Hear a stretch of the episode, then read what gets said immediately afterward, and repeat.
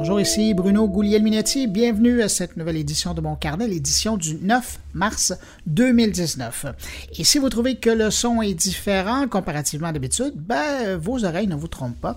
Cette semaine, mon carnet vous provient de la ville très animée de New York et euh, j'habite dans le chic hôtel Moxie New York et il y a une discothèque qui est juste de ma chambre. Enfin, quelques étages, mais disons que la basse, on l'entend très bien. Alors, si vous entendez ça, sinon peut-être que vous allez entendre des sirènes de police, d'ambulance ou pompiers passer à côté parce que la 7e avenue, c'est assez euh, passant et euh, plein d'activités. Alors, je m'en excuse à l'avance. Sinon, ben, comme vous allez l'entendre, on a de très bons sujets encore cette semaine pour vous. D'abord, tant qu'à être aux États-Unis, je me suis dit que j'allais en profiter pour parler de politique américaine et de réseaux sociaux. Pour en parler, on va aller rejoindre le correspondant de TVA à la Maison-Blanche, Richard Latendresse, qui est à Washington.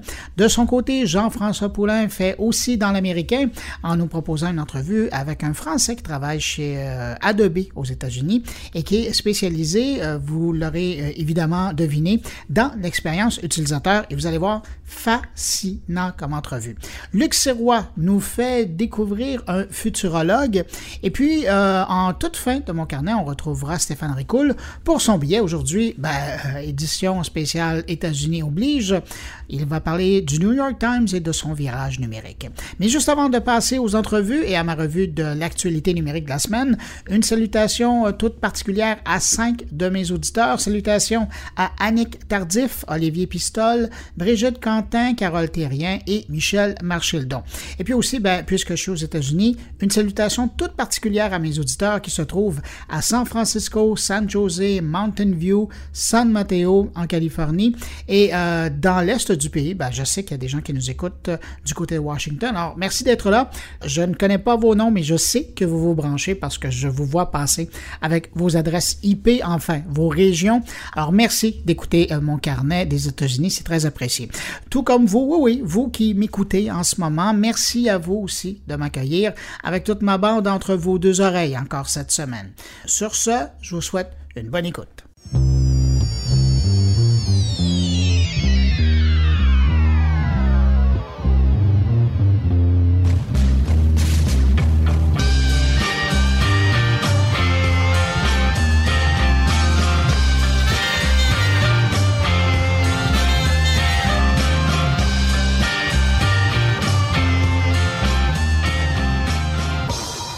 On va commencer par euh, cette nouvelle profession de foi de la part de Mark Zuckerberg, grand patron de Facebook, qui a publié cette semaine un texte présentant ses nouvelles priorités euh, pour son entreprise.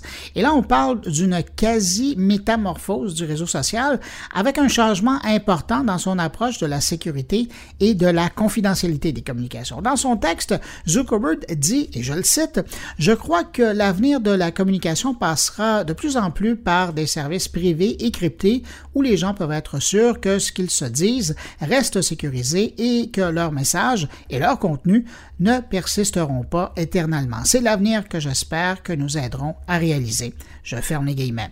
On est vraiment loin avec ça de la vision du créateur de Facebook qui, à l'époque, avait créé un bar ouvert de données et qui laissait ses amis et puis la vie privée de ses utilisateurs. Là, Mark Zuckerberg annonce un tournant stratégique pour l'avenir de Facebook, un recentrage, si vous voulez, sur la communication privée et sécurisée. On peut présumer que l'importance qu'ont pris ces applications Messenger et WhatsApp lui ont montré le chemin alors que sa plateforme, elle, ben, elle a perdu quand même 6% de sa clientèle aux États-Unis seulement dans les deux dernières années. Puis, faut pas oublier que cette communication est faite également dans un contexte où Facebook vit encore aujourd'hui avec les effets collatéraux de l'affaire Cambridge Analytica et la perte de confiance de ses utilisateurs. Et je mentionne au passage que dans cette lettre ouverte aux utilisateurs de Facebook, ben, Zuckerberg en a profité également pour nourrir le conflit qui entretient avec Apple.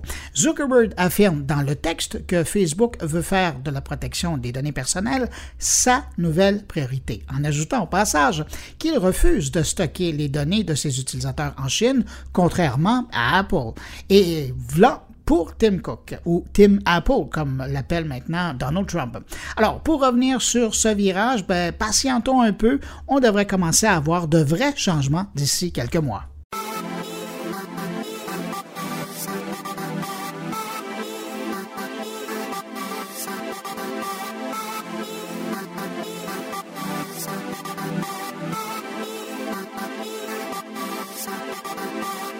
Sinon, les euh, derniers jours ont été riches euh, du côté de la publicité en ligne. D'abord, on apprenait que Google intègre dorénavant de la publicité dans son service de recherche Google Image.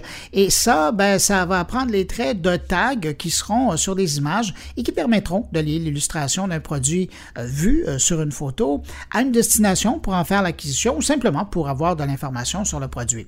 On s'entend, Google invente rien avec ça. je pense notamment à Pinterest et Instagram qui sont déjà présents dans le marché, mais disons que ça va permettre à Google de profiter de tout le trafic qui est généré sur son outil de recherche d'images. Et toujours sur le thème de la publicité, ben, on apprenait également qu'Instagram lance un nouveau format publicitaire pour les contenus qui sont sponsorisés dans les comptes des influenceurs.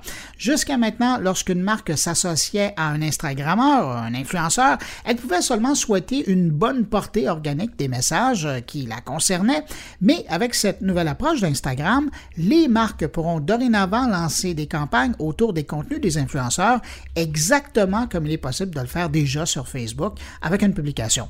Et ça, ben, ça veut dire aussi que les marques auront enfin plus d'informations, de données sur la portée réelle, sur l'impact de leur campagne fait avec des influenceurs.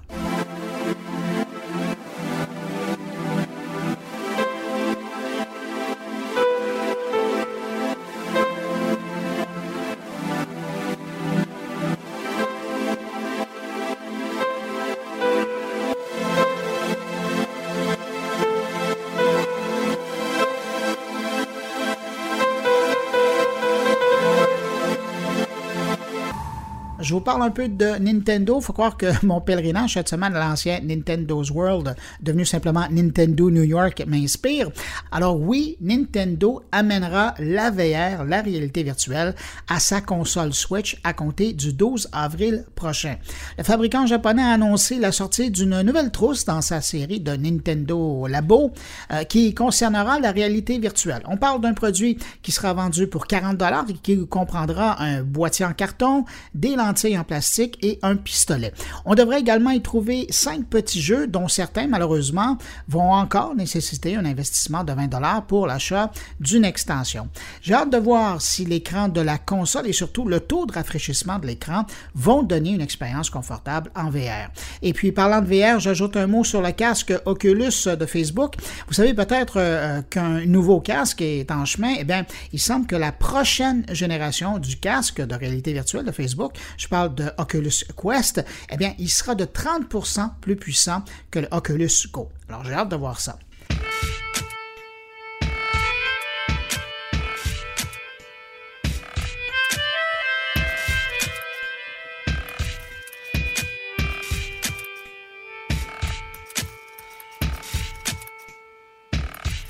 Parlant de jeux, au Japon, il y a Sony qui a mis fin euh, ces derniers jours à la production de la PS Vita.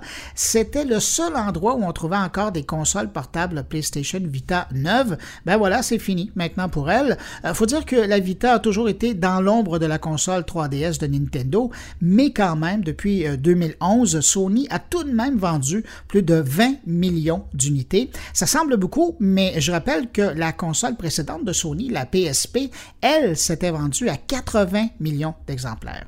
Et toujours au sujet de Sony et des jeux vidéo, vous avez peut-être vu passer l'information, depuis la nouvelle mise à jour du fabricant de la PlayStation, la fonction Remote Play est maintenant active et permet de jouer à distance à partir d'un appareil iOS si vous avez une bonne connexion Internet. Autrement dit, il est maintenant possible de jouer à la PlayStation à partir d'un iPhone 7 ou d'un iPhone ou d'un iPad plus récent après mise à jour de la console PlayStation. C'était déjà possible de jouer à partir de euh, la PlayStation Vita et des téléphones Sony, mais là, on ouvre vraiment beaucoup plus large. Pour réussir cette pirouette, ben, ça prend deux choses. S'assurer que l'iPhone possède la version la plus récente de euh, l'OS et télécharger l'application gratuite Remote Play de Sony sur euh, la Store. Ensuite, il reste plus qu'à allumer la console et suivre les instructions pour faire le couplage des appareils. Et puis voilà. Pour le moment, tous les jeux ne sont pas compatibles avec euh, l'application pour iPhone, mais on peut espérer que les prochains le seront par défaut.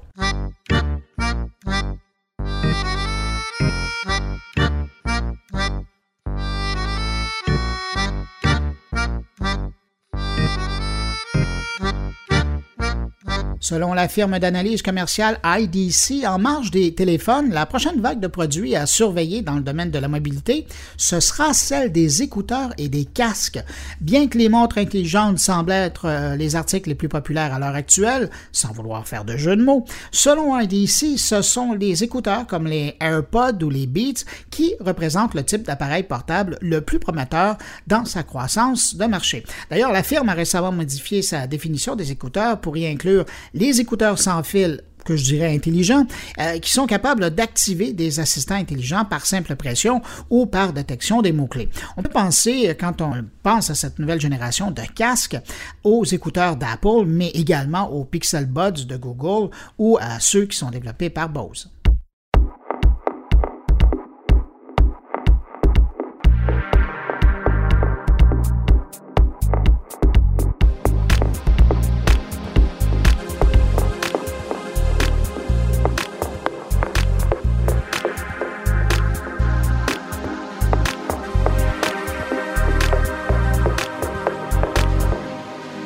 L'année commence bien pour euh, Skype. Récemment, ils ont ajouté la possibilité d'enregistrer les conversations, un truc euh, pas mal pratique quand on fait un podcast. D'ailleurs, vous allez voir, l'entrevue euh, qui va suivre a été enregistrée par Skype, pas nécessairement avec ce micro-là, mais d'ordinateur à ordinateur.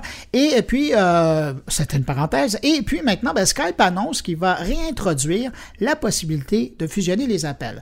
Pour le moment, ça semble uniquement fonctionner sur ordinateur et plus particulièrement sur Windows 10, mais je vous en parle quand même parce que ça va probablement aller sur les autres plateformes. Si vous êtes déjà en appel Skype et que quelqu'un tente de vous rejoindre sur Skype, ben, il vous sera maintenant possible d'ajouter l'appel entrant à la conversation en cours. Alors, si vous voulez faire un appel conférence et qu'il y a quelqu'un qui est en retard, merveilleux, vous pouvez juste l'intégrer. Je disais réintroduire hein, parce que euh, cette fonction-là, elle était déjà existante depuis un moment, euh, mais Skype l'avait fait disparaître lors d'un ménage. On ne sait pas vraiment pourquoi. Puis aujourd'hui, ben, on annonce son retour. Alors, c'est une bonne nouvelle. Merci Skype.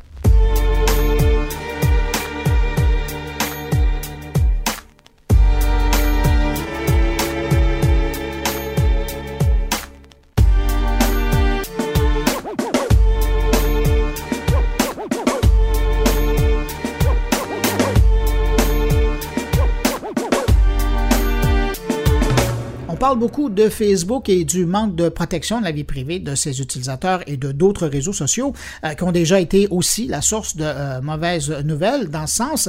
Mais cette semaine, on atteint euh, un nouveau palier en matière de fuite concernant la vie privée des utilisateurs et c'est de Chine que vient la mauvaise nouvelle. Imaginez, plus de 300 millions de messages privés ont été rendus publics. La découverte du poteau rose revient à Victor Gevert, un, un hacker chercheur en cybersécurité qui a publié informations sur Twitter cette semaine et selon lui, plus de 300 millions de messages privés ont été rendus publics samedi dernier.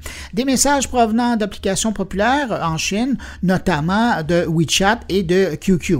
Et on parle ici d'une grosse base de données avec plus de 364 millions d'enregistrements qui contient autant des numéros d'identification de citoyens chinois euh, que des photos ou des adresses. Et selon les dernières informations sur euh, cette histoire, les autorités chinoises seraient maintenant en possession de cette base de données. Alors peut-être qu'un jour, on saura qui était derrière cette fuite et d'où provient ce gros fichier.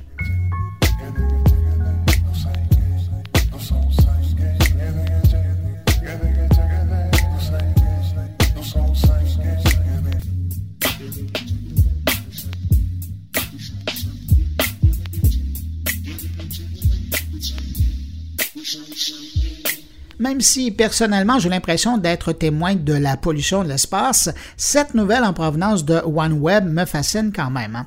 L'entreprise américaine vient de lancer en orbite autour de la Terre ses six satellites, des satellites qui, d'ici 2022, euh, devraient être au nombre de 650 et former une constellation autour de notre planète pour permettre l'accès à Internet depuis n'importe quel endroit sur la Terre, rien de moins. Si vous êtes un peu curieux, j'ajoute que euh, ces petits appareils de 147 kg tourneront autour de la planète à une altitude de 1000 km au-dessus de nos têtes.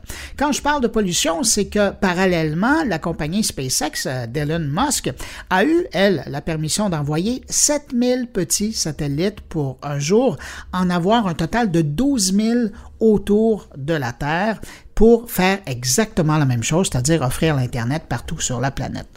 Alors, c'est un peu triste, mais c'est aussi fascinant de voir ce type d'informations.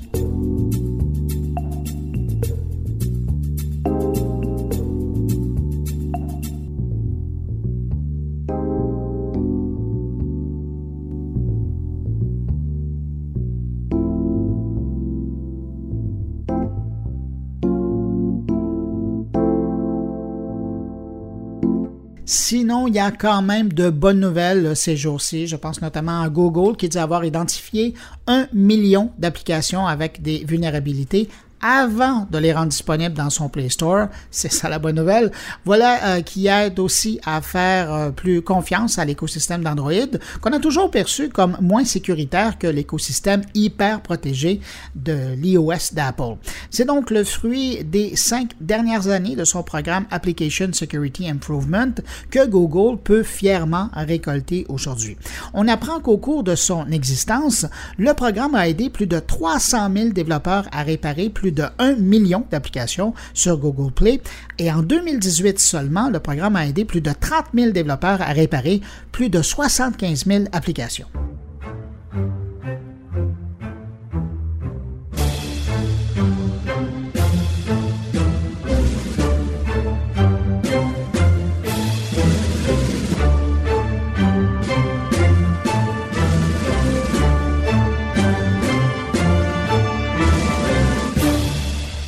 Puis tiens, je termine sur une autre bonne nouvelle en provenance de Google cette semaine. Il est dorénavant possible pour les utilisateurs d'appareils Android de se faire réveiller par la Google Clock en écoutant de la musique provenant ou de YouTube Music ou de Pandora. Pour utiliser la fonction, assurez-vous de faire la mise à jour de l'application Google Clock, puis rendez-vous à la section des alarmes. Choisissez une alarme déjà existante ou vous pouvez en programmer une nouvelle et puis sélectionnez ensuite le choix de fonctionnalité pour l'alarme de la vous pourrez choisir la source sonore de vos prochains réveils. Alors voilà Pandora et YouTube Music qui viennent s'ajouter à Spotify, qui déjà l'an dernier commençait à offrir le service de sa musique pour le réveil.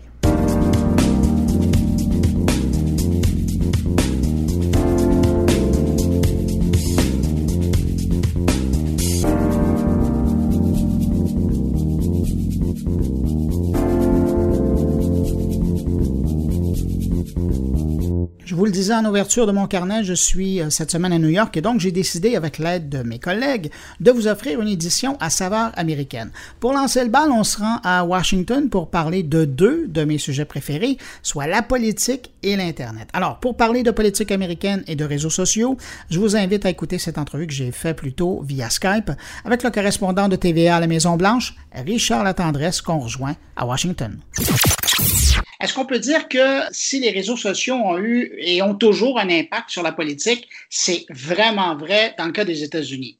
Oui, on, a l'impression ici, euh, Bruno, à Washington, d'être au cœur euh, au cœur de la tempête, là, tu vois, parce que dans un sens, moi qui euh, vis en particulier au rythme des messages sur Twitter, via Twitter du président Trump, j'ai l'impression que c'est toujours un maelstrom qui déferle euh, sur mon travail, sur l'actualité, sur la vie américaine, la vie politique en particulier.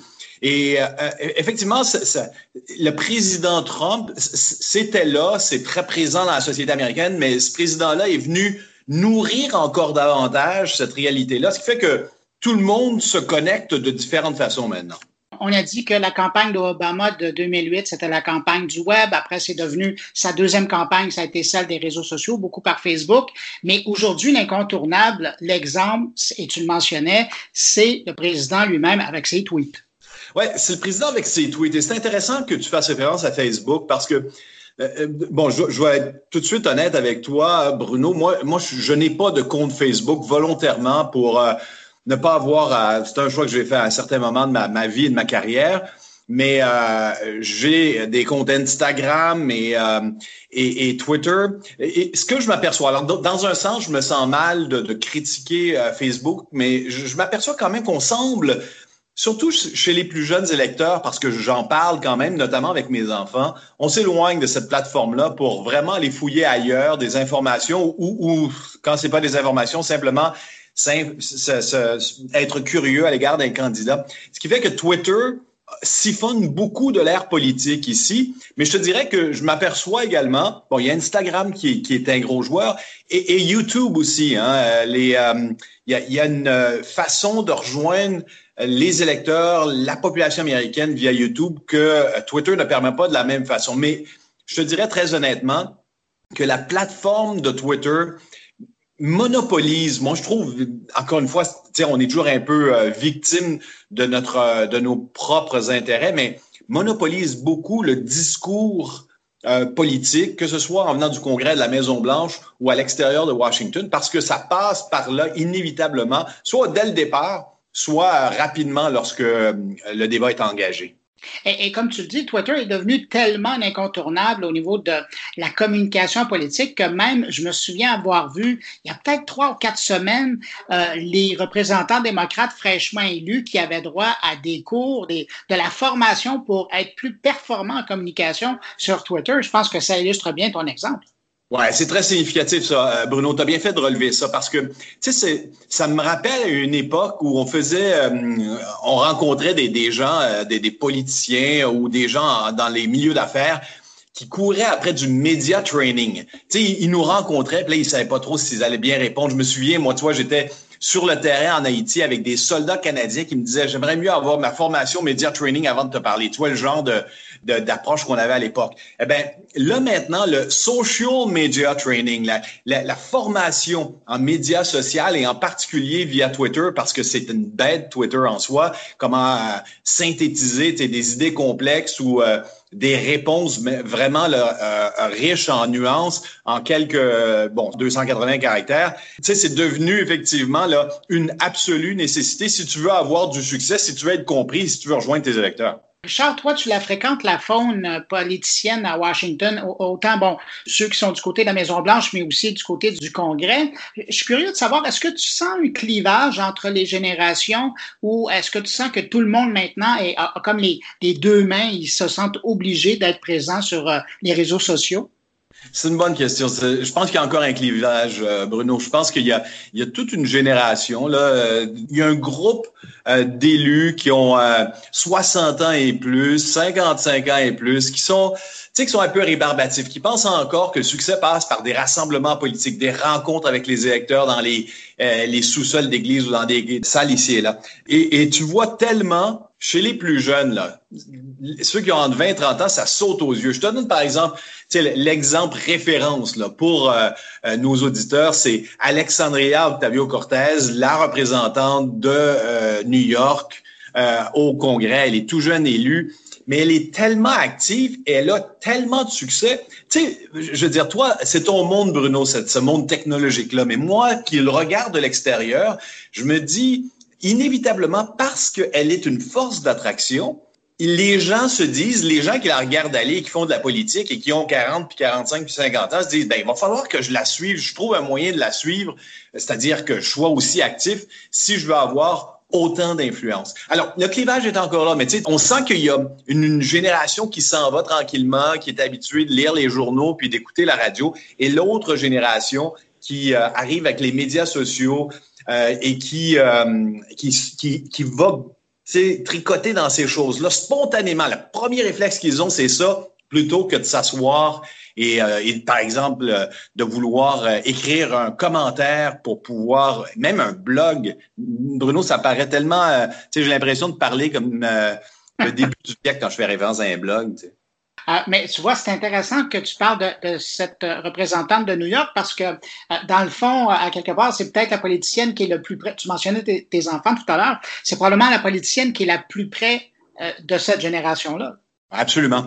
Elle est proche de cette génération-là et elle a les réflexes de cette génération-là. Tu vois, euh, c'est-à-dire, elle réagit vite, elle réagit spectaculairement. Euh, mais tu sais, c'est bon. C'est assez curieux hein, en passant. Tu regardes aller, je, je, reviens au président Trump, là. Tu regardes aller Donald Trump, là. C'est un peu n'importe quoi. Hein? C'est, je veux dire, c'est, un mélange d'insultes, un peu d'informations, beaucoup d'attaques contre les fake news. C'est agressif, c'est méchant, beaucoup de fausseté dans ça. Pourtant, il attire aussi beaucoup l'attention. Tu sais, euh, je ferai pas un commentaire politique sur le programme ou la présidence de Donald Trump, Bruno. Je veux juste te souligner à quel point les, médias sociaux, c'est la force et la faiblesse. Si tu es capable de déclencher une étincelle, c'est sûr que tu pars le feu. Ça, il n'y a pas d'ambiguïté. Alors, Alexandria Ocasio-Cortez, elle, comme elle est plus jeune, elle a encore plus le ton. Tu sais, je, je, je vois aller mes enfants qui, qui sont encore adolescents, mais qui s'intéressent à la politique. Leur premier réflexe, tu sais, moi, je, je suis de près euh, les correspondants du New York Times ou du Washington Post, tu sais, qui, qui sont dans toutes sortes de coins perdus de la politique américaine, du Congrès. Ils t'apportent des détails. Puis j'en parle à mes enfants, puis eux autres me racontent d'autres choses, notamment que Ocasio-Cortez a posté un commentaire, une réaction puis je me dis, wow, tu vois, ils ont, ils bypassent, pardonne-moi l'expression, ce que j'apporte comme information en m'apportant autre chose qu'ils sont allés chercher spontanément d'eux-mêmes. Quand même, hein? Mais justement, pour les journalistes, pour les correspondants comme toi de Maison-Blanche, c'est devenu avec le temps un avantage ou un inconvénient de devoir suivre toute cette publication qui se fait sur les réseaux sociaux parallèlement à l'information, en guillemets, officielle qui est émise par les organes officiels? Ben, ça vient, c'est sûr que ça devient lourd, hein, parce que c'est, mais ça fait partie de, c'est un autre réflexe journalistique qu'on a à développer, Bruno. C'est d'être capable de rapidement, là, tu sais, tu, tu suis les gens via, tu sais, moi, je regarde ce qu'ils, ce qui, ce qui sortent, ce que leur, leur entourage ou ce que les autres disent sur euh, YouTube, ce qui s'écrit sur Twitter, euh, aussi ce qui est posté sur, euh, sur Instagram, parce que c'est aussi intéressant. Euh, et, et, rapidement, tu vas voir si c'est purement et, et simplement la propagande personnelle ou de la propagande politique. Et puis là, ben, tu tu, alors, tu, tu, développes un autre euh, réflexe qui est de dire, OK, ça, ça va être constamment juste de l'autopromotion ou du dénigrement des autres. Euh, alors, euh, c'est vrai que ça, ça alourdit un peu le travail au départ, ça alourdit, mais tu sais, c'est une machine. Tu commences, tu t'embarques dans ça, puis à un certain moment, et là, je vais à un deuxième niveau de la question que tu me poses, et à un deuxième moment, ça, ça devient une bonne source de alors là, tu vois, je te dirais, c'est un peu pédant d'utiliser le mot, là, Bruno, mais pardonne-moi. Tu as, un meilleur feeling grâce aux médias, aux médias sociaux et en particulier à Twitter, le meilleur feeling du zeitgeist. OK, ça, ça fait tellement euh, pédant, me sent mal de te le dire comme ça, mais tu sais, du, de, de l'état d'esprit de la société américaine à ce moment-ci. L'état d'esprit, tu sais, on regardait la semaine dernière Michael Cohen, l'ancien avocat personnel de Donald Trump, et c'est pas en lisant les éditoriaux du Wall Street Journal ou du New York Times le lendemain matin que j'avais une bonne idée comment on avait réagi. Le feeling de la société américaine, c'est sur Twitter qu'on l'a vite eu. Puis tu, tu fais un tri dans toutes les merdes, pardonne-moi l'expression, qui, peuvent, qui peuvent s'écrire. Et là, tu dis, voilà comment on se sent par rapport à tout ça. Et je trouve que c'est précieux. dis donc, Richard, je veux pas te vieillir, mais euh, tu as quand même l'âge d'avoir connu la fin de l'utilisation des BlackBerry euh, dans le contexte de la politique canadienne ou américaine. Puis à l'époque, les spin doctors, ils aimaient bien euh, utiliser les pins, les messages privés du réseau BlackBerry pour essayer d'influencer les journalistes. Aujourd'hui, à Washington, comment ça se passe? Est-ce qu'ils utilisent des DM de Twitter? Ils envoient des, des, ils communiquent sur Messenger? Ils envoient des SMS? Comment ça se passe? Ouais, ça se passe beaucoup via des réponses aux tweets. Sais, moi, j'ai quelques contacts étroits avec des gens, naturellement, à la Maison-Blanche, un peu au Congrès, parce que je suis vraiment concentré sur, sur la Maison-Blanche. Et on va effectivement m'envoyer des messages sur, euh, via Messenger en, en, me disant il y a tel truc. Tu sais, quand on veut me tenir à l'affût de, de, de, progrès dans des dossiers que j'ai abordés avec eux autres. Mais souvent, quand on veut corriger, tu vois, c'est encore un autre réflexe euh, qu'on n'avait pas effectivement quand on se promenait avec euh, sais, puis on parle encore, Bruno, là, on parle d'il y a 10 ans, là, pas, pas il y a 70 ans.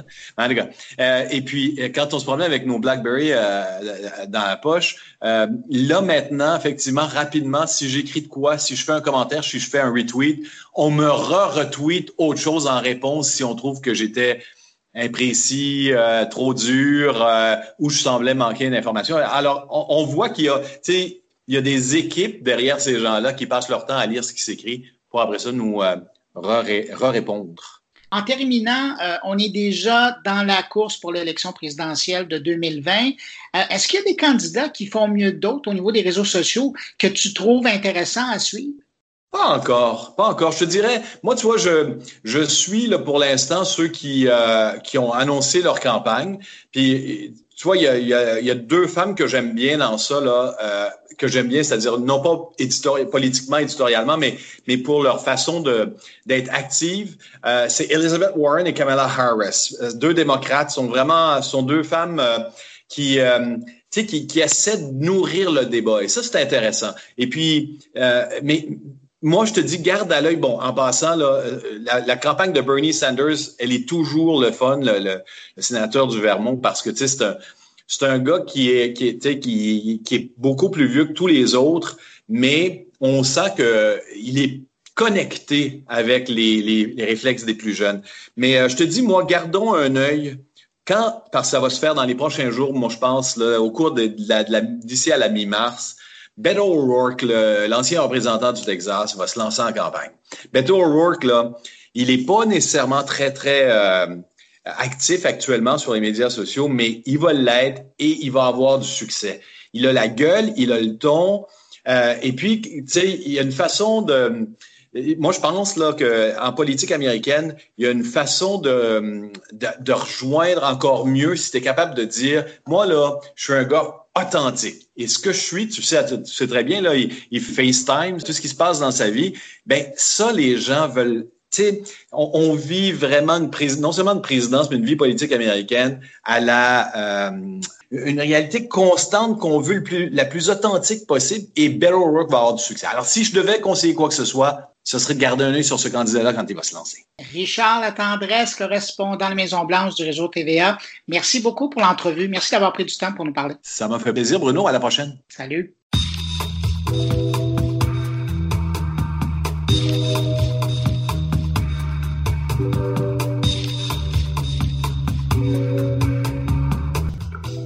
C'est maintenant le temps d'aller rejoindre Jean-François Poulain. Jean-François qui vient me rejoindre à New York euh, pour l'occasion. Salut Jean-François. Absolument, je suis au pied de la Statue de la Liberté et je t'écoute.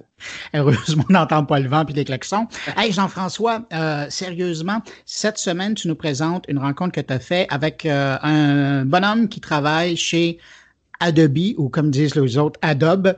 Euh, et lui, c'est vraiment intéressant. Là, tu m'as fait triper, j'ai écouté ton entrevue. C'est c'est l'approche d'Adobe que je trouve la plus intéressante depuis qu'ils existent, depuis que ça fait une couple d'années là. Euh, et c'est donc la personne qui est en charge de toute l'expérience design de la nouvelle approche cloud là, de, de, leur commerce en ligne, euh, qui nous permet donc de nous abonner à un ou à plusieurs services d'Adobe. Est-ce que j'ai bien compris ton entrevue? C'est en plein ça, puis c'est là où on découvre l'importance de, de, comment tout ça est, est, ficelé maintenant, parce que autant, bon, il va nous parler un petit peu de, puis comme nous, on s'en rappelle, hein, on recevait les, les logiciels, on achetait des logiciels, on, avait ça, on achetait ça dans une boîte, on le recevait, puis à un moment donné, ben, c'est fini, tu en achètes un autre, et parfois, tu étais chanceux, tu peux faire un update, puis là, c'était pas vraiment nécessairement Internet. On t'envoyait un autre CD ou un autre DVD. Puis là, tu pestais parce que tu disais, bon, le logiciel n'est pas tout là-dessus, il faut faire la mise à jour. C'est ça. mais là, maintenant, ce qui est, qui est davantage avec des, des, approches comme ça, on parle de, de l'info nuagique, mais donc, tu t'abonnes à un forfait genre photographique et sur les 50 logiciels, parce qu'il y a quand même 50 produits maintenant euh, chez Adobe, euh, ils vont te dire, ben, en voici un pour gérer ta galerie photo et voici Photoshop, par exemple, que tout le monde connaît, pour vraiment éditer tes photos dans le détail, modifier les couleurs, tout ça. Et, donc, tu les as dans une belle liste selon le forfait que tu as payé qui, est installé préalablement et qui apparaît dans la barre de menu de ton ordinateur. Et donc, euh, là, tu es capable de dire, ben, je veux tel logiciel. Puis, à un moment donné, d'occasion, tu n'as plus de place, tu peux l'effacer, le revenir après. Donc, et, ça s'assure de faire les mises à jour au fur et à mesure que tu en as besoin. Et le modèle d'affaires a changé parce que c'est un abonnement mensuel. Et je t'avoue que c'est celui qui m'a accroché le plus dans toutes les offres de produits qu'on a en ligne actuellement. Celui-ci qui, gère un logiciel qui est sur ton ordinateur euh, est quand même géré en ligne et payable par mois, puis ça peut revenir assez cher quand même, mais, mais l'offre est tellement bonne que ça vaut la peine de la payer. Il, il s'occupe de toi et, et, et il, il, tient aussi compte du fait que, par exemple, il y a un petit logiciel sur Adobe qui te permet d'échantillonner les couleurs. Tu peux prendre une photo d'un objet ou d'une chose que tu aimes ou d'une feuille morte dans la rue. Tu veux cette couleur-là pour aller peinturer après ça sur ton iPad et l'envoyer sur ton ordinateur. Eh bien, tu peux le faire. Ils ont très, très, très bien compris la notion de cloud. Et, donc, oui, c'est ça, cette semaine, je parle avec euh, Michael Denier, qui, euh, euh, qui est expérience, comme, qui est UX senior chez Adobe. C'est pas le seul, je pense bien qu'ils doivent avoir des grosses équipes.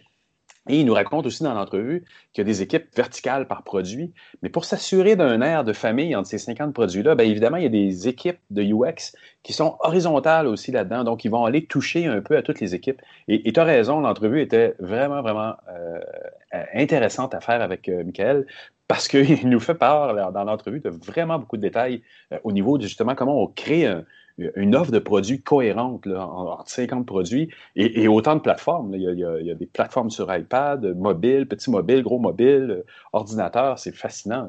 Ah ouais, c'est une entrevue très candide euh, d'une part, puis de l'autre, je me souhaitais presque des gens, par exemple, de Microsoft, aient écouté cette entrevue-là. Ah. Parce que, tu vois, Microsoft leur approche, puis qui, utilise aussi le cloud maintenant, mais ils offrent leur solution de 360, mais il faut que tu télécharges tout, il faut que tu prennes tout. Alors imagine s'ils allaient, ils prenaient l'approche d'Adobe, commençaient à segmenter, ah euh, où tu prends telle pièce, telle pièce, quand tu n'en as plus de besoin, tu l'enlèves, tu le remets. Et, et c'est ça que j'aime d'Adobe. Alors si, et là, pour les gens qui nous écoutent, si jamais vous avez été faire un tour sur Adobe et vous posez la question euh, comment ça fonctionne, c'est quoi l'intérêt, c'est quoi la philosophie derrière, c'est vraiment une entrevue, mais vraiment très intéressante. C'est une des belles entrevues que tu nous as présentées. Ben, merci beaucoup. Puis, on, entend aussi dans l'entrevue qu'ils sont en train de s'ajuster à leur clientèle, c'est-à-dire qu'il nous a parlé à quelques reprises d'influenceurs dans, ça, alors que, bon, historiquement, c'est des professionnels du graphisme qui vont utiliser les produits, mais là, c'est des gens qui s'y connaissent moins, mais qui ont vraiment besoin de faire un peu de montage, d'ajuster leurs photos, de le remettre en ligne tout de suite.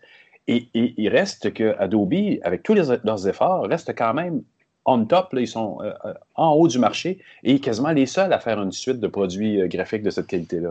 Non, non, je pense qu'il y a beaucoup à apprendre. En tout cas, si le sujet vous intéresse, justement, des suites de bureautique, des suites d'outils de travail en ligne comme ça, vous apprendrez beaucoup. Ah, Jean-François, merci beaucoup pour cette entrevue. Je te laisse virtuellement retourner à Montréal. Et puis, ben, nous, on écoute ton entrevue. Merci. Merci. À la semaine prochaine. Bye. Bye.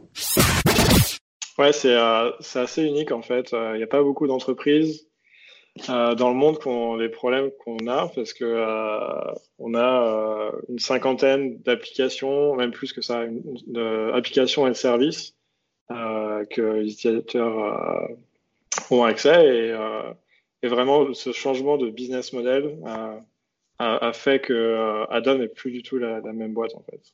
Ah, en fait, Adobe avant, donc, euh, il, faisait du logiciel pour euh, créatifs professionnels. Mhm. et, euh, et, en fait, il mettait ça dans une boîte, euh, dans un DVD, CD, qu'ils envoyaient chaque année en fait. Et donc, ils il préparaient tout par rapport à, à, une année et tout était, voilà, tout devait être dans, dans cette boîte.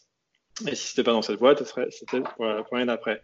En ah, fait, le, le, changement qui a été fait il y a euh, à peu près cinq ans euh, de, business model était de, de, mettre ces logiciels-là dans, le cloud et d'avoir accès à ces logiciels, euh, pas en payant juste une fois, disons, je sais plus c'est quoi les prix, mais 1000 dollars pour avoir les logiciels à vie et devoir le, le, racheter l'année d'après ou deux années après, mais d'avoir tout le temps la dernière mise à jour et de payer mensuellement en fait pour avoir accès au logiciel pour un, voilà, un certain prix et l'utilisateur avait vraiment accès à ce logiciel, euh, on va dire plus ou moins à vie, quoi, mhm. euh, jusqu'à temps que, euh, que le système d'exploitation puisse supporter les logiciels. Mais maintenant, c'est complètement différent. C'est c'est c'est comme voilà, c'est comme Spotify, c'est comme tous ces tous ces logiciels ou qui sont en abonnement en fait. Et la, personne loue, loue le logiciel en fait. Et il faut dire que l'expérience, est vraiment, comme tu dis, elle est centralisée. On a une barre qui maintenant nous est demandé, on nous demande d'installer la barre du cloud dans lequel on a un inventaire de logiciels qui est très tentant aussi parce que quand tu payes un abonnement complet, tu as accès à tout télécharger. Euh, c'est intéressant, c'est vraiment une, meilleure expérience, puis ça devient intéressant de payer un abonnement parce que tu sais que tu as accès à tout ça, que tu peux euh, même l'enlever parce que si tu n'as plus d'espace, c'est pas grave. Retourner télécharger, tu es, géré à la source. Il y a quelqu'un qui est comme une gestion à la source des utilisateurs qui est très intéressante. Et, toi, tu t'occupes de cette partie-là, donc? C'est ça, ouais. ouais donc, euh, je m'occupe de la... Donc, je suis dans l'équipe euh, qui s'appelle Creative Cloud Experience et Engagement. Wow. Donc, je suis dans la partie euh, qu'on appelle euh, les, les, surfaces. En fait, donc c'est le, le, lieu où, euh, où Creative Cloud est, est, représenté. Donc moi, je m'occupe de la partie mobile, mais c'est aussi comme tu disais, la partie sur l'ordinateur, en fait, le, le, petit, le petit icône en haut dans la barre où en fait on clique dessus et on a accès à tout, tout ce qu'on a. Donc c'est autant bien les applications, ce qui est en fait pourquoi les personnes achètent un, un, abonnement pour Creative Cloud, c'est notamment pour les applications, soit ils en prennent une beaucoup de personnes qui veulent juste essayer d'utiliser Photoshop, par exemple, mhm. euh, ou alors un plan comme le plan photographie, euh, ou le plan où on a toutes les applications. Et, là, effectivement, c'est intéressant parce que euh, quand les gens ont accès à plus d'une application, en fait, il n'y a, pas, a pas de limite à, ce qu'on peut proposer. Et, et, donc, les gens, généralement, ils utilisent que ce qu'ils pensent faire, en fait. Donc, ah, moi, je suis un, designer d'interface. Ah, je vais utiliser voilà, Photoshop et XD pour faire, mm. pour faire mon interface, mais j'ai aussi accès à tout ce qui est euh, After Effects, euh, euh, logiciel pour animer. j'ai aussi accès à, à, Behance, Portfolio. Et en fait, sur quoi on bosse notamment, c'est comment on peut montrer aux utilisateurs toute la valeur de Creative Cloud et de tout, de tout ce qu'on offre en fait. Mais quand, quand, vous le vendez, par exemple, spécifiquement à quelqu'un qui fait plus de la photographie, donc vous l'avez là et, à, ce moment-là, vous lui vendez ou vous lui louez plusieurs logiciels qui sont en lien avec son expérience. Donc, c'est quoi votre défi? C'est d'aller les chercher, de leur faire comprendre la valeur d'utiliser l'ensemble ou de la valeur de prendre Creative Cloud au complet et d'autres logiciels qui ne sont pas nécessairement dans la gamme qui lui a été recommandée au début? Comment vous jouez avec la, la, finesse de ça? En fait, en fait, il y a, y a énormément d'utilisateurs différents. Euh, donc, euh, l'utilisateur euh, on va dire historique d'Adobe, c'est donc le créatif professionnel. Mm-hmm. Et donc lui, lui, dépendant de son travail, il va vouloir soit une application, soit plusieurs applications. Mais en fait, l'abonnement va être va faire partie de son travail. En fait, c'est comme comme un ordinateur, il va réussir à le rentabiliser dans la durée. Mais après, on a des, des nouveaux utilisateurs euh, qui n'ont jamais ouvert une application de leur, professionnelle de leur vie. Et en fait, euh, ça, c'est vraiment notre, notre, plus gros défi. En fait, euh, euh comment une personne qui est qui veut être un YouTuber ou un influenceur, ah oui, ou une personne qui a acheté un, un, appareil photo pour faire pour faire un, un voyage, ou quelqu'un qui a besoin d'utiliser euh, un des logiciels de la suite pour faire quelque chose pour son travail. On peut, on peut penser à des, des, des gens qui bossent dans des, dans des petites ou moyennes entreprises. Euh, elles n'ont pas forcément de designers qui sont en interne. Et donc, euh, quand, euh, quand elles ont besoin de faire une modification sur des, des, cartes de visite, des choses comme ça, elles ont besoin d'ouvrir. Des trucs mineurs, là. Mais c'est donc, du coup, c'est effectivement un truc à laquelle on ne pense pas quand on est très habitué à la suite Adobe, mais il n'y a pas de il n'y a pas nécessairement de logiciel d'entrée de jeu. Les logiciels qui existent, les Photoshop, Illustrator, sont quand même assez costauds à apprendre. A, priori, on, ne se lance pas dans Photoshop comme ça, n'importe comment. Exactement. En fait, on fait des. enfin, globalement, les créatifs professionnels, on a tous fait une école euh, où voilà, on a appris un peu sur le tas, mais globalement, on a été formé euh, par une école ou par des professionnels à utiliser le logiciel. On sait euh, voilà, les, choses à, à savoir, les les bugs euh, historiques ou les, les, petits, euh, les petits trucs euh, afin d'utiliser le, mieux le logiciel, mais une personne, on va dire lambda, qui a, a, jamais utilisé ce type de logiciel est, complètement perdu en fait en, ouvrant Photoshop par exemple. Et c'est pas le plus compliqué, il y en a des encore plus compliqués là. Ouais, exactement. Tout ce qui est vidéo, en fait, et en plus, toutes nos, toutes nos applications, que ce soit Photoshop, After Effects, en fait, ils ont, on a, il y a toujours un, un, un modèle qui est, qui est, différent en fait. Euh, voilà, sur, sur Photoshop, il faut sélectionner euh, un calque et après le calque, on peut faire quelque chose avec. Euh, sur After Effects, c'est un peu différent, c'est des, des, timelines. Ouais, euh, et, en fait, ouais. et en fait, c'est complètement différent de euh, quelqu'un qui est un, un, influenceur ou qui, qui aime éditer ses photos sur son téléphone, par exemple, qui mm. commence comme ça. ou c'est très très simple en fait il n'y a pas il a pas du tout la mentalité en fait euh, d'édition de, la photo de l'image est complètement différente. Et, ça c'est vraiment quelque chose euh, ils, les utilisateurs nouveaux euh, de Creative Cloud euh, butent en fait sur euh, ces choses là qui étaient en fait euh, un peu gratuites pour pour nous. C'était des choses acquises en fait par par le fait que les gens étaient formés à nos logiciels et maintenant c'est c'est plus le cas. Euh, on a plus ou moins la moitié des utilisateurs qui ne sont pas professionnels. Ah oui. et du coup, ça, ça, change vraiment la, la, façon de penser en fait. Ça représente un autre défi. Donc, vous avez des versions un peu atténuées, des versions plus complexes que vous avez pour les ordinateurs sur les surfaces mobiles. Oui, exactement. En fait, euh, il y a quelques années, euh, quand le, Creative Cloud est, est, arrivé, donc cet accès, euh, cet accès logiciel euh, grâce au cloud, mm-hmm.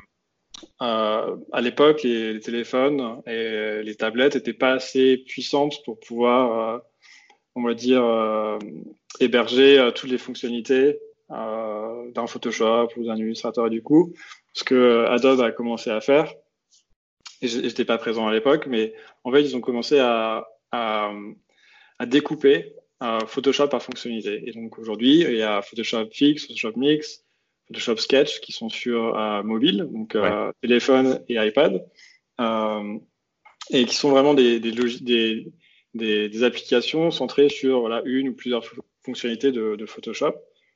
Euh, qui est complètement différent de ce qu'on a en fait euh, sur euh, sur ordinateur, mais il y a, je ne sais pas si tu as vu l'annoncement qui a été fait il y a quelques mois, et on, va lancer très bientôt un Photoshop complet pour iPad, et là, ça sera le, le vrai Photoshop et, qui sera derrière en fait. il n'y aura plus besoin de répartir les fonctionnalités dans plusieurs applications, ce sera vraiment un Photoshop pour iPad avec toutes les fonctionnalités donc, les personnes sont capables d'ouvrir un, fichier Photoshop, un PSD sur l'ordinateur.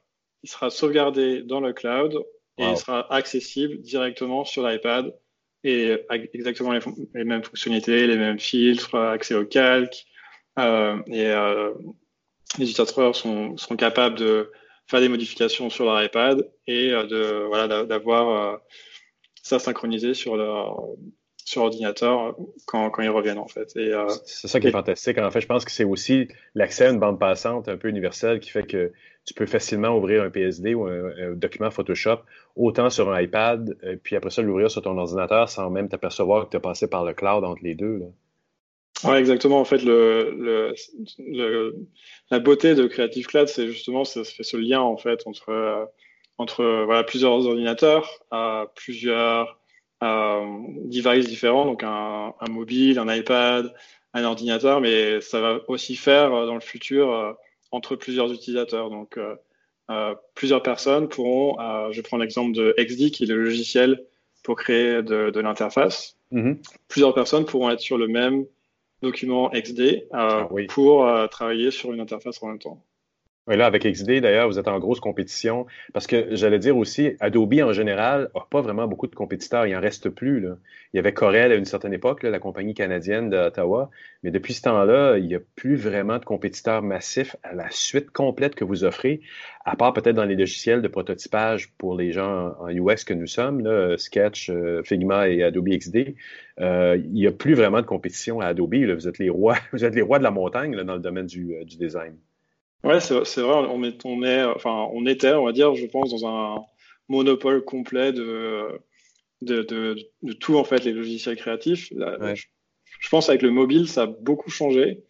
Euh, et oui, effectivement, tout ce qui est euh, Sketch, Figma, on a perdu euh, euh beaucoup de, on va dire, de parts de marché sur, euh, sur, sur, sur, ce point-là. Et c'est vrai que XD essaye de, de revenir, en fait.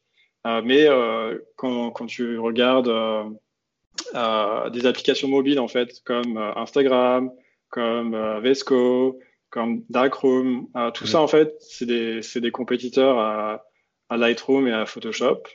puis quelques quelques compétiteurs aussi, euh, Frame.io, euh, qui est un compétiteur euh, qui, ça te permet de, de, monter en fait des, des, films euh, tout en collaboration et tout, tout ça sur mobile. Et, euh, et donc en fait, c'est plein de petits, euh, de petites startups en fait qui qui, euh, qui viennent et qui, qui se focus sur une seule partie en fait du, du créatif. Nous, nous, on voit notre notre force dans l'écosystème en fait de, de Creative Cloud. De, c'est pas seulement c'est pas seulement une application ou l'accès à une application ou plusieurs applications donc déjà, on a une, on a une suite d'applications, mais euh, on a aussi des services euh, comme Adobe Stock pour des, des, stock images, Adobe Font pour tout ce qui est typographie, police. donc si, vous avez un abonnement Creative Cloud, vous avez un accès illimité aux, aux, polices qui sont sur Adobe Font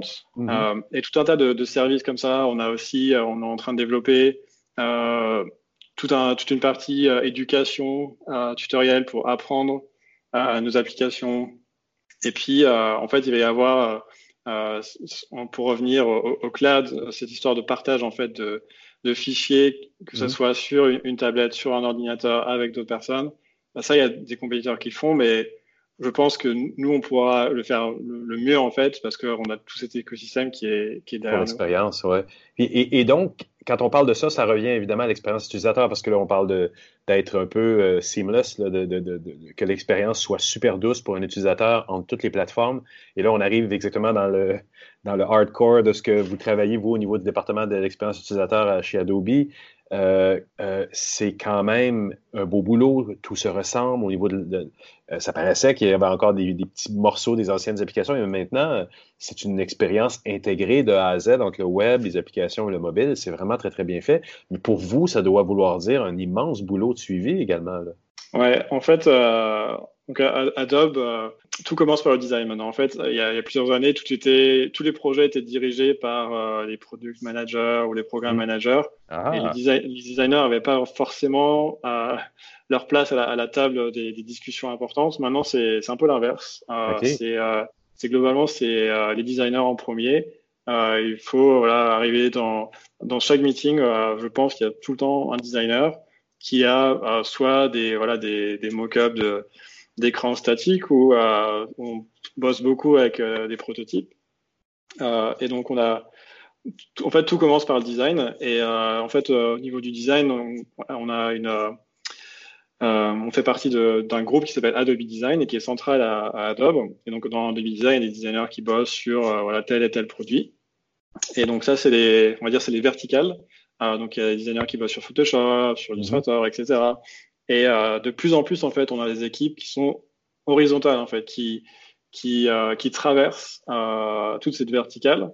donc, on a des équipes comme un design system qui a été mis en place. Donc, c'est une équipe qui, qui met à jour ce design system et que toutes les autres équipes verticales utilisent. On a aussi des, je sais pas comment on dit ça au français, des content strategies, des gens, des copywriters qui, qui, qui, stratèges de contenu. Voilà, qui, euh, qui, qui, écrivent euh, voilà, les, les mots qu'il y a dans les interfaces et qui, qui font en sorte que ça soit les mêmes dans une application, dans une autre, que ça marche pareil euh, d'une application à une autre. On a des équipes euh, type euh, voilà, pour, les, pour, les, pour gérer le compte, pour la recherche, pour tout ce qui est onboarding, on appelle ça la, the first mile, le, le, le, premier, le premier mile, le premier kilomètre de l'utilisateur dans nos applications. Et qui, tout ça, qui est en l'occurrence très douce maintenant parce que vous forcez un peu la main aux gens, et bien, ils le doivent, c'est d'installer cette espèce de barre de navigation qui permet de voir l'inventaire des choses qu'on a téléchargées avec Adobe. Mais ça se passe très bien. Je l'ai, installé moi-même pour avoir aussi été un utilisateur pendant pas loin de 20 ans. Je trouve que c'est, ça a dû nécessiter énormément de travail. Oui, il, y a encore beaucoup de travail. Euh, j'ai notamment participé à, un projet euh, que j'ai lancé euh, cet été. Mhm. là, il y a quelqu'un qui, qui, continue le projet.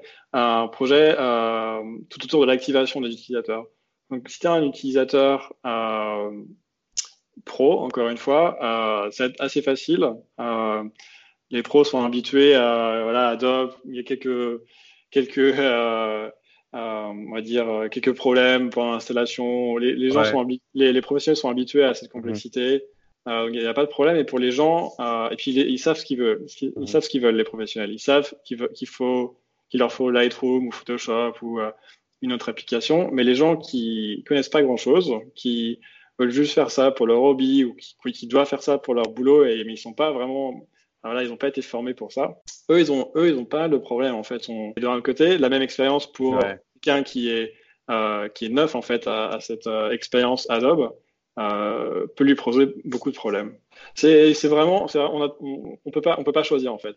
c'est, on est vraiment au milieu et pour chaque pour chaque fonctionnalité qu'on développe, on se pose tout le temps la question comment vont réagir nos utilisateurs historiques, les créatifs professionnels, et comment vont réagir des personnes qui euh, n'ont jamais utilisé de, de logiciels professionnels. Et, en fait, pour beaucoup, c'est la même chose que Acrobat, c'est la même chose que Photoshop. Et en fait, les, les, personnes qui sont un peu à l'extérieur de, de ce monde euh, de créatifs professionnels, ils, se mélangent un peu les, les pinceaux. Et, et, je comprends complètement, c'est euh, vraiment une, une, une, grosse entreprise et on propose vraiment beaucoup, beaucoup de, de logiciels et services. Et en fait, euh, pour eux, en fait, euh, Photoshop, c'est la même chose qu'Acrobat, en fait. Et, et ça, c'est difficile à, à, leur faire comprendre et euh, voilà, il faut les, faut les guider, en fait. Et aujourd'hui, euh, en fait, on, on, force un petit peu tout ça. Et pour les pros, encore une fois, c'est simple. Euh, ils n'ont pas, ils ont pas de problème, à, on leur force sur, sur un chemin. Mais pour les personnes qui connaissent pas grand-chose, ils comprennent pas. toute notre souscription, elle est centrée sur Creative Cloud, l'application que mhm. les utilisateurs doivent télécharger pour leur ordinateur. Qu'est-ce qui s'en vient dans les prochains mois qu'on devrait surveiller au niveau de, de, de, de Adobe en général? Je ne vais, je vais, pas révéler de, de, grands secrets, mais euh, notre, notre, on, on l'a annoncé à notre conférence annuelle l'année dernière à, Max. Euh, et on, a été d'ailleurs aussi sur la, la sur euh, la scène euh, d'Apple pour, pour faire une, une démonstration. Photoshop pour iPad qui, qui arrive bientôt. C'est on bosse on bosse globalement pas mal avec Apple. Donc sur voilà sur pour, pour, Photoshop iPad, on a aussi un logiciel qui s'appelle Project Gemini et c'est une application euh, seulement de dessin. Donc c'est un euh, dessin vectoriel, mais aussi euh, donc c'est un peu c'est un peu un mélange en fait entre Photoshop et Illustrator. C'est fait vraiment pour les pour les illustrateurs, pour les gens qui dessinent. Et tout sera tout mhm. sera centré autour de ça. Donc ça, ça va sortir aussi autour du, du même moment où, où Photoshop pour iPad va sortir. Et puis on travaille sur tout ce qui est logiciels de euh, AR et, et, euh, et, VR. Et donc ça, euh, on n'a pas vraiment de, de, de, produit final, mais c'est des expérimentations. Et encore une fois, je ne révèle pas de grands secrets. Tout, ça, ça a été annoncé. Tout, ça a été annoncé. Et, mm-hmm. mais c'est vraiment voilà tous ces nouveaux médias en fait. Aujourd'hui, tout ce qui est nouveaux médias, c'est quelque chose que qu'on regarde, qu'on expérimente, on design. Euh, par exemple, quelque chose qui est intéressant qu'on a fait récemment. Euh, quand je dis on, c'est pas c'est pas moi, mais c'est euh, une autre équipe à Adobe. on a intégré la possibilité de prototyper avec la voix dans XD. Donc ça, c'est oh. assez assez nouveau. Oh, c'est très intéressant, oui. Je crois, je crois que personne ne, ne l'a fait avant. Ah, et, tu veux dire c'est du prototypage pour des interfaces à la Google Home et Alexa et autres de ce monde? Exactement, ouais. Oh, donc, au, lieu de, au lieu de prototyper juste, euh, on va dire, des, des, choses visuelles sur l'écran, on prototype aussi des choses euh, euh, avec la voix. Donc, si je dis, voilà, Alexa, voilà, mhm. et qu'est-ce qui va, qu'est-ce qui va se passer quand je vais prononcer le, le mot Alexa? Il mhm. faut que ce type d'écran-là apparaisse et, et, ce genre de ce genre de choses. Donc, c'est vraiment intéressant. Et encore une fois, tout ce qui est voilà, nouveau type de médias où on a besoin d'avoir une application euh, voilà, professionnelle ou semi-professionnelle pour designer, euh, c'est quelque chose qu'on est en train de regarder. C'est intéressant parce que Adobe, qui est historiquement dans l'interface visuelle, euh, comprend maintenant qu'il s'en va dans l'interface non visuelle avec des choses comme ça. C'est vraiment un mouvement intéressant vers le futur ou vers un futur potentiel ou possible. Oui, parce qu'en en fait, on a vu avec voilà, Alexa, Google Home, ou Siri que euh, peut-être que, que le futur de l'interface n'est pas visuel. Peut-être que c'est juste vocal. Et, honnêtement, on on sait, on sait pas, mais notre boulot, c'est de, supporter les créatifs. Et, et ça, on le fait aujourd'hui avec, euh, avec tous nos logiciels vidéo, photos, etc. Et c'est pour ça qu'on regarde d'autres, euh, d'autres types d'avenues qui sont plutôt exploratoires pour le moment. Mais voilà, on ne sait jamais qu'est-ce qui va être fait demain. Euh, donc, euh, c'est pour ça qu'on explore dès maintenant. Vous êtes à l'avance et vous restez à l'avance. Exactement. Michael, je te remercie énormément pour cette entrevue. Merci beaucoup.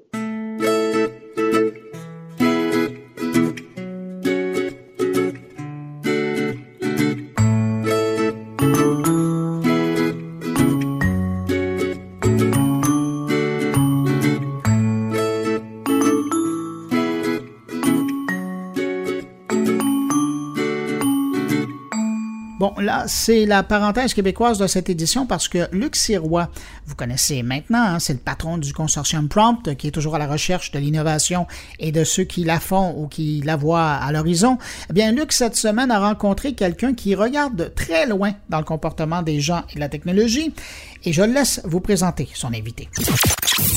Alors là, aujourd'hui, je me retrouve chez Radio-Canada, hein, dans, le, dans le lieu mythique des studios de Radio-Canada avec un vieil ami, Boris Tia, qui est un, moi pour moi, qui est un futurologue, mais qui est ici premier conseiller en veille stratégique concurrentielle chez Radio-Canada.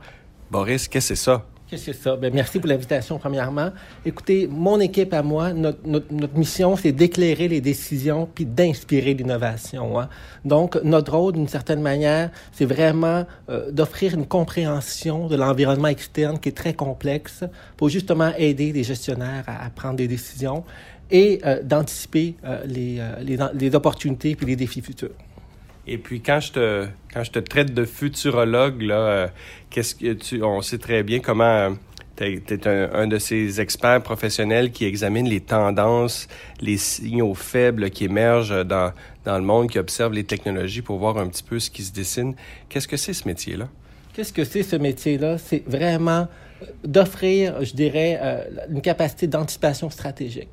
Euh, quand on prend des décisions, quand on a le nez collé quotidiennement sur les opérations, euh, il faut d'une certaine manière euh, avoir un regard sur ce qui s'en vient pour justement être en mesure de prendre les décisions les plus éclairées possibles. Et comment on fait ça de la veille stratégique sur le futur? Ça implique d'avoir des yeux tout autour de la tête, de suivre de manière très proche, je pense, des évolutions, mais ça implique aussi, je dirais, de de, se bâtir des scénarios. Si on ne peut pas affirmer à 100% que quelque chose peut arriver, mais on peut, d'une certaine manière, établir certains scénarios euh, prédéfinis, puis dire, selon moi, c'est plus des scénarios 1 et 2 qui risquent de se concrétiser ou qui risquent d'avoir le plus d'impact sur euh, notre, nos affaires. Ça, c'est une, des, une, une des méthodes. Et l'autre, comme tu l'as mentionné, c'est vraiment l'analyse des signaux faibles. On connaît tous l'expression « il n'y a pas de fumée sans feu », mais justement, comme un détecteur de fumée le ferait, d'une certaine manière, on essaie justement de capter les, les petits signaux émergents, euh, les, les, les, informations qui peuvent sembler anodines, mais qui ultimement cachent une réalité qui peuvent avoir un impact sur notre industrie. Donc, planification par scénario, et euh, analyse des signaux faibles. C'est pas, pas mal des deux techniques. J'imagine tes sources de signaux faibles, là, ça... Écoute, nous, on, on, observe tout un peu ce qui se passe dans les médias, on essaie de, de comprendre un peu. Toi, tu es un, un, vrai pro de ce domaine-là. C'est quoi? Qu'est-ce que tu fais? Mais pour pouvoir avoir une vision la plus prospective possible, on utilise généralement une, éventail de sources. Il faut vraiment euh, pas juste s'intéresser à notre industrie, mais des industries autour aussi. S'intéresser au comportement du consommateur, euh, s'intéresser aux évolutions technologiques parce que les vraies tendances qui perdurent, elles ont des interdépendances entre elles. Donc, euh, c'est vraiment élargir le nombre de sources, s'intéresser autant au rapport du Forum économique mondial qui se fait, autant au rapport qui se fait ici localement au Québec. Donc, c'est ce mélange-là, je pense, de sources locales et globales qui nous donne une vue de, très perspective et qui nous donne une idée de ce qui peut arriver sur le marché. En technologie numérique, tes sources, qu'est-ce que c'est? Bien, c'est sûr qu'il y, a des grands cabinets euh, qui sont connus. Je suis malheureusement pas ici pour faire la publicité de tous ces cabinets-là d'une certaine manière, mais je peux vous dire que je, regarde beaucoup des experts. Un, bon veilleur euh, suit des experts qui sont très, euh, qui sont très aguerris, entre autres Bruno Guglielminetti, que je suis euh, religieusement, mais il y a, plein d'autres experts, euh, Amy Webb, la futurologue Amy Webb, d'une certaine manière, euh, qu'on regarde aussi. C'est des experts vraiment spécialisés dans leur domaine, et plus qu'on a une banque d'experts, je dirais, diversifiée, plus qu'on a une vue perspective qui est intéressante. Et là, tu, euh, parcours le monde aussi euh, en participant à des conférences, des congrès, tu vas à des, à des endroits, des lieux, des moments assez intéressants. Oui, euh, j'ai, comme à tous les années, j'ai, je fais un pèlerinage au CES à Las Vegas. J'ai été euh, cette année euh, pour une sixième année consécutive. C'est vraiment la messe des technologies. C'est un must pour tous les gens qui, qui couvrent les technologies, tous les technophiles. C'est le Walt Disney. Ouais. le Walt Disney, puis justement, là, tu as, fait ton pèlerinage euh, comme à chaque année, puis Oui. mais là, ça amène un peu la question, comment, qu'est-ce que, qu'est-ce que tu vois dans l'avenir? Qu'est-ce que le monde des technologies nous réserve? C'est quoi Boris Tia qui voit dans ça? Ben, euh, écoutez, euh, d'après ce qu'on peut voir des tendances actuellement, si on compare aux éditions précédentes, en 2017, on a vu l'émergence de, la voix, des assistants vocaux qui arrivent sur le marché. En 2018, on a vu que les assistants vocaux sont débarqués sur le marché. en 2019, c'est les assistants vocaux qui rentrent dans tous les objets connectés de la maison. Ça, ça a été une des tendances euh, les plus fortes qu'on a vues dans cette édition du CES. Et euh, ça veut dire quoi? Ça veut dire plein de micros, d'eau-parleurs partout dans la maison. Euh, ça veut dire aussi euh, la voix dans la télévision. Ça rentre de plus en plus dans la télévision, au point où on se demande si les assistants vocaux qu'on connaît aujourd'hui vont continuer à exister encore, puisqu'ils font partie déjà de la télévision tranquillement et que généralement les gens l'installent dans leur salon. Et ça, les manufacturiers le savent, ils construisent présentement des assistants vocaux équipés d'un écran, mais de plus en plus, comme il va y en avoir dans pas mal toutes les pièces de la maison, je ne serais pas surpris que dans 15 à 20 ans, ces fameux Google Home Hub qu'on connaît aujourd'hui, ça soit dans un musée et qu'on se rappelle du bon vieux temps. Ça, c'est une des tendances assez euh, fortes qu'on a vues cette année.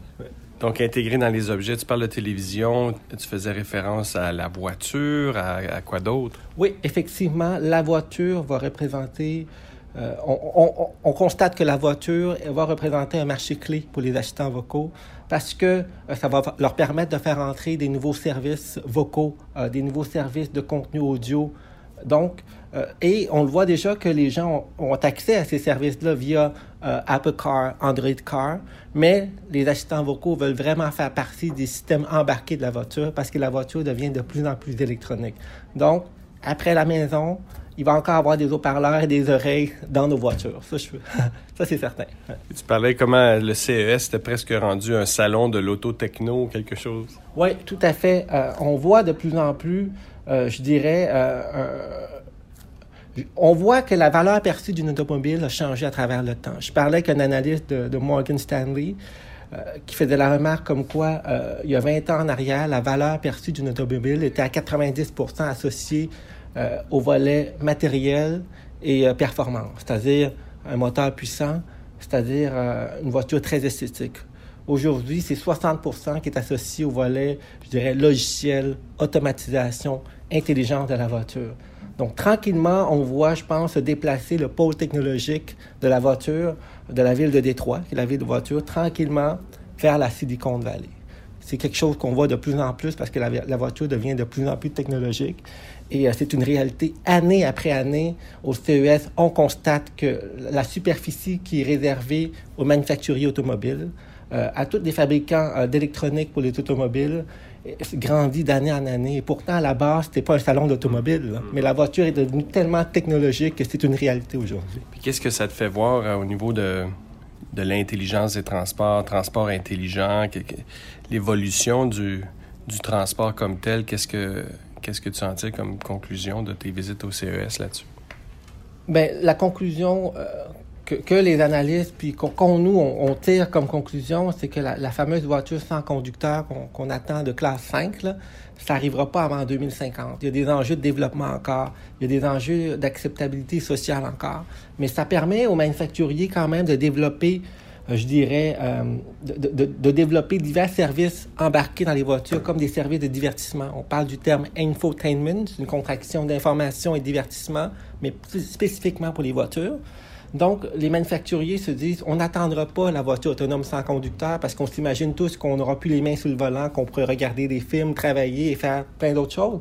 Mais les manufacturiers automobiles, actuellement, ce qu'on qu'on voit, s'associent avec euh, euh, des, des, partenaires de médias pour justement pour créer des formats de divertissement.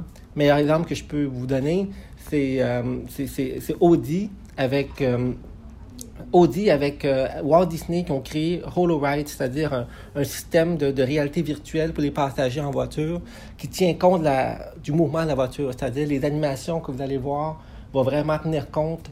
Euh, si la voiture tourne à gauche, bien, vous allez avoir l'impression que vous tournez à gauche dans votre animation. Ça va jusque-là. Tranquillement, on a vu cette année émerger euh, ce désir-là des manufacturiers automobiles de créer du contenu de divertissement dans les voitures parce que ça représente une source de revenus pour eux. Tu as fait allusion à un sujet qui m'intéresse beaucoup aussi, qui était le, 5G dans tes présentations. Comment ça arrive, ça, et comment ça se relie au transport? Ben, écoutez, euh, c'est totalement lié à ce que je viens de te, te, raconter actuellement au niveau des, systèmes de divertissement. Il va falloir trouver une façon de faire rentrer euh, ces, ces, divertissements dans les voitures. Il va falloir trouver une façon de faire en sorte que les objets connectés puissent se parler entre eux autres. Et la 5G, par sa rapidité, entre autres, par euh, divers avantages, va permettre justement euh, de, changer des modèles d'affaires carrément. Je trouve que parler de la 5G, ça, m'amène à ouvrir un parallèle sur la 4G qu'on utilise actuellement. Euh, peu de gens savent que quand la 4G est arrivée, ça a permis de créer des applications comme Uber, par exemple, qui permet d'avoir une géolocalisation en temps réel très précis. D'une certaine manière, on peut affirmer que c'est pas nécessairement Uber, mais la 4G qui a un peu perturbé les modèles d'affaires qu'on connaît actuellement dans l'industrie du taxi. Mais on s'attend que justement la 5G nous donne des nouvelles capacités commerciales, nous donne euh, de, nouvelles opportunités de, réinventer les modèles d'affaires. Puis ça, ça va passer par euh, un écosystème d'Internet des objets qui va être encore beaucoup plus performant, euh, qui va échanger encore plus d'informations, qui va permettre d'avoir beaucoup une meilleure connaissance plus fine des utilisateurs.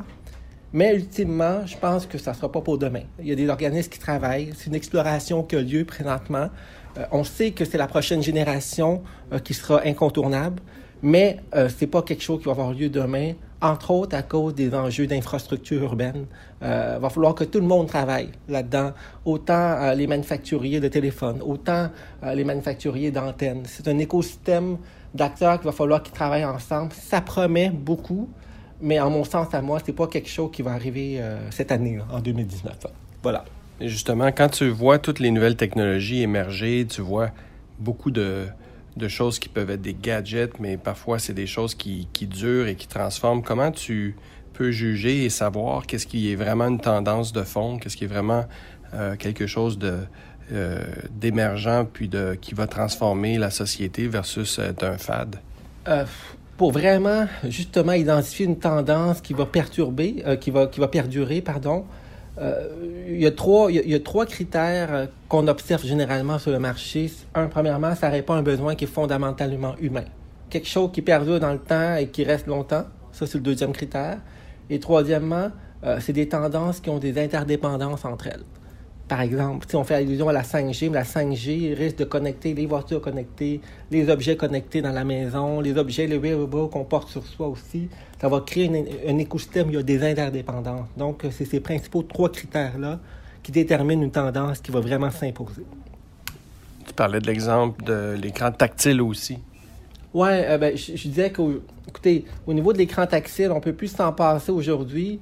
Euh, on trouve quasiment que c'est passé date quand, euh, quand l'écran est plus tactile. Mais avec la voix qui s'impose, j'imagine des enfants dans 10 à 20 ans qui vont toucher un objet, qui va lui parler, et si l'objet répond pas, il va dire c'est donc bien plate. C'est un objet qui parle pas. Donc, on est après l'écran tactile. Ben, je pense que la voix s'impose de cette manière-là, puis ça va devenir peut-être quelque chose d'incontournable dans tous les objets parce que l'intelligence artificielle va faire de plus en plus partie des objets et ça, va, ça passe entre autres par la voix. Et puis là, maintenant, tu es, chez Radio-Canada et là, c'est un monde en, transformation. Le monde des médias, c'est une industrie qui, qui est bouleversée de toutes sortes de façons. C'est un perfect storm de différentes façons. Qu'est-ce que tu vois pour l'avenir des, des médias, si je peux me permettre de te poser la question? Oui, mais je pense que la technologie, c'est une chose, mais il y a les gens qui la font aussi. Il y a les créateurs qui sont, euh, qui sont derrière tout ça.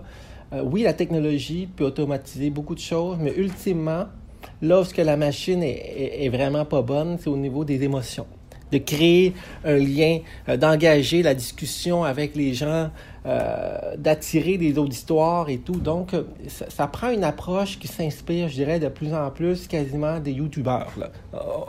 un journaliste qui garde sa crédibilité au niveau des pratiques journalistiques, mais de s'inspirer de la proximité, du langage des YouTubeurs, justement pour attirer l'attention des gens puis démontrer qu'on se modernise d'une certaine façon en termes d'approche question de, demeurer le plus humain et authentique possible. Je pense que ça, c'est un des défis euh, majeurs, je pense.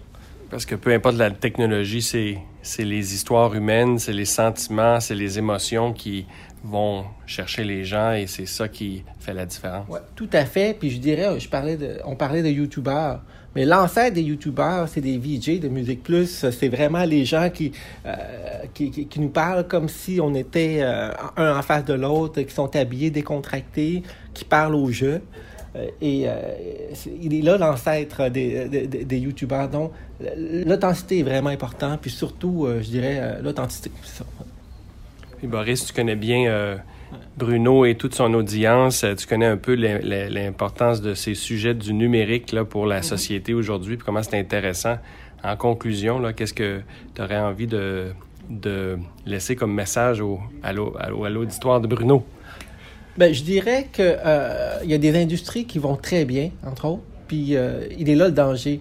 Euh, le succès, généralement, c'est un mauvais professeur. Hein. Généralement, c'est beaucoup plus, euh, c'est beaucoup plus difficile de changer une organisation que du, de, du succès que de changer une organisation qui est sous pression. Fait que je dirais, soyons vigilants. Euh, ayons toujours, tentons toujours d'avoir, euh, de voir deux coups plus loin afin d'anticiper les enjeux. Fait que prenons pas les succès pour acquis et surtout demeurons vigilants. Ça, c'est, c'est mon mot de la fin. Ben, Boris, merci infiniment. Parfait. Merci.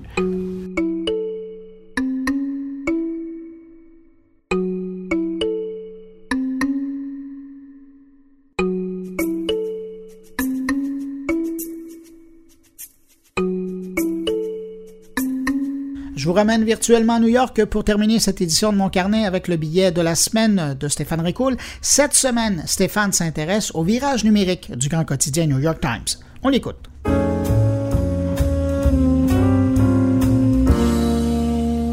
Bonjour Bruno et bonjour à tous tes auditeurs. My dear Bruno, thank you kindly for giving me once again a little time between the ears of all those people who are listening to you. Un spécial New York, Bruno, pour lequel je ne pouvais définitivement pas passer à côté du virage numérique de cette vieille dame grise, comme elle est communément appelée. Je fais allusion ici au New York Times. Le New York Times qui, fin 2013, pour la toute première fois, a vu son nombre d'abonnés en ligne dépasser celui des abonnés de la version papier du journal.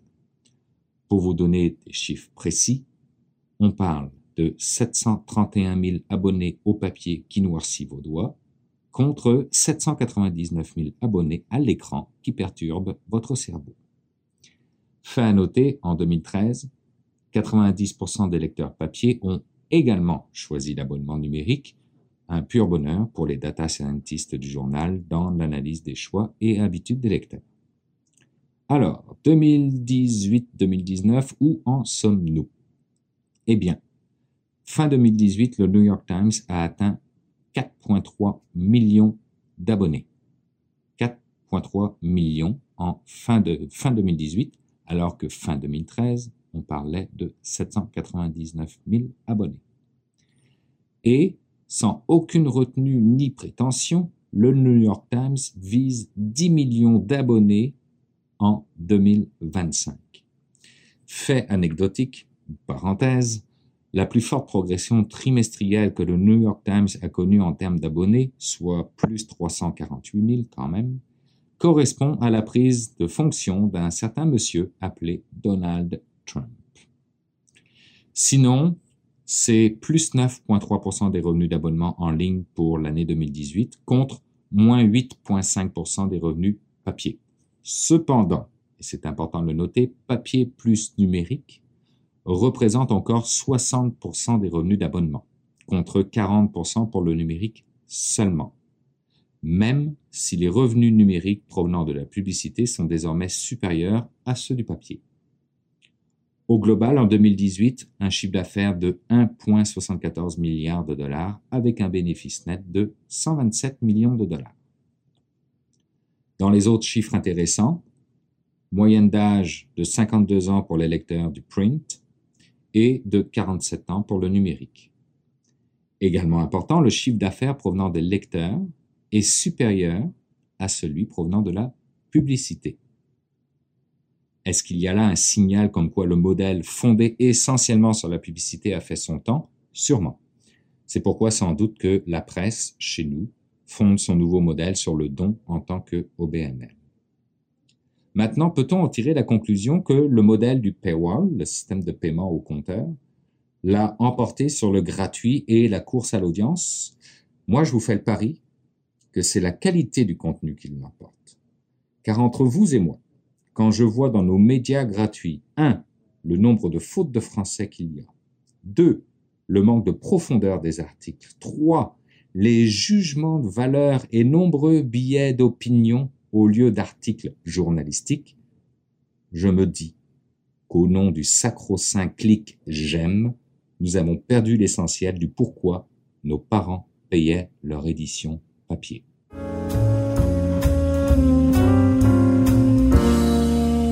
Ben voilà, c'est sur ce billet new-yorkais de Stéphane Ricoul que se termine cette édition de mon carnet en provenance de New York. La semaine prochaine, de retour à Montréal pour une édition régulière.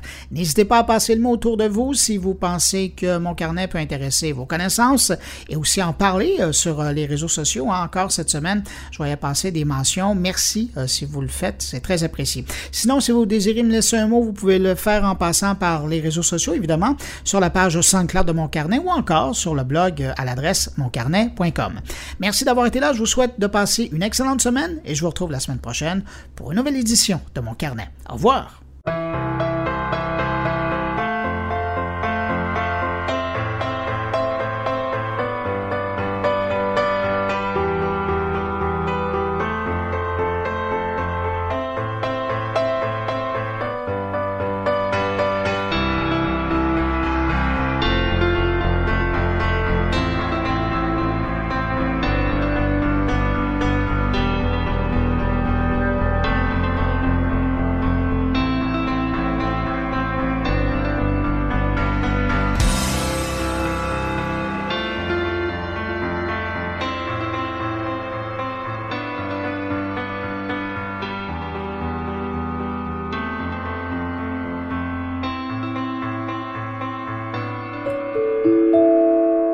Production goulielminetti.com